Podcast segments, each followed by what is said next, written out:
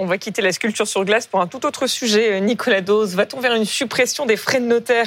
C'est la proposition formulée hier par le, CPO, le Conseil des prélèvements obligatoires rattaché à la Cour des comptes. C'est une baisse d'impôt Ah non, c'est pas du tout une baisse d'impôt. Tu retires une partie, voire tous les DMTO, droits de mutation à titre onéreux, on appelle les frais de notaire, et hop, on bascule tout sur la taxe foncière.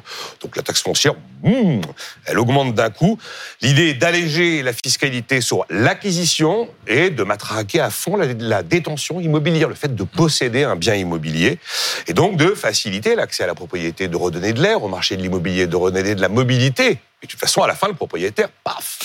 Et aussi l'idée, c'est de se dire qu'avec euh, la taxe foncière, on assure au département bah, des recettes un peu plus stables. Parce qu'il y a des années avec plein de transactions IMO, des années avec moins de transactions IMO. Donc, hop, hop, hop, hop, hop, Taxe foncière, tranquille, les recettes sont stabilisées. C'est pas l'épaisseur du trait. Un an de frais de notaire, c'est 28 milliards d'euros. Et un an de taxe foncière, c'est 26 milliards d'euros. Ça fait quand même des très, très, très gros montants. Et donc, et si on ajoute la TVA sur tout ça, eh ben, au moment de l'achat, il y a 40% de la fiscalité du logement, c'est au moment de l'achat. Hmm. Bah, le Conseil des prélèvements obligatoires dit c'est pour ça que ça marche pas. il faut diviser par deux, tomber à 20% et basculer sur d'autres impôts. Alors cela dit, le Conseil précise que pour voir le jour, une telle proposition demande d'abord une refonte de la taxe foncière. C'est ça, parce que la, taxe foncière repose sur euh, les valeurs locatives qui elles-mêmes reposent sur des critères complètement obsolètes des années 70. Donc il faut revoir cette taxe foncière. Le chantier a été repoussé à l'après-présidentiel en 2028. Mais c'est utile d'avoir une réflexion sur la fiscalité globale du logement. On a trois pays de l'OCDE qui font pire que nous en matière de fiscalité au moment de l'acquisition c'est la Belgique, Singapour et la Corée du Sud. Le Conseil fait quand même d'autres propositions qui, pourraient exister plus, plus rapidement. Absolument. Alors là, c'est des propositions qui reviennent en fait à monter les impôts. Parce que qu'est-ce qu'il a fait le Conseil des prélèvements obligatoires? Il est allé regarder toutes les niches fiscales qu'il y a dans le logement. Il en a identifié 70, qui représentent 15 milliards d'euros de manque à gagner tous les ans.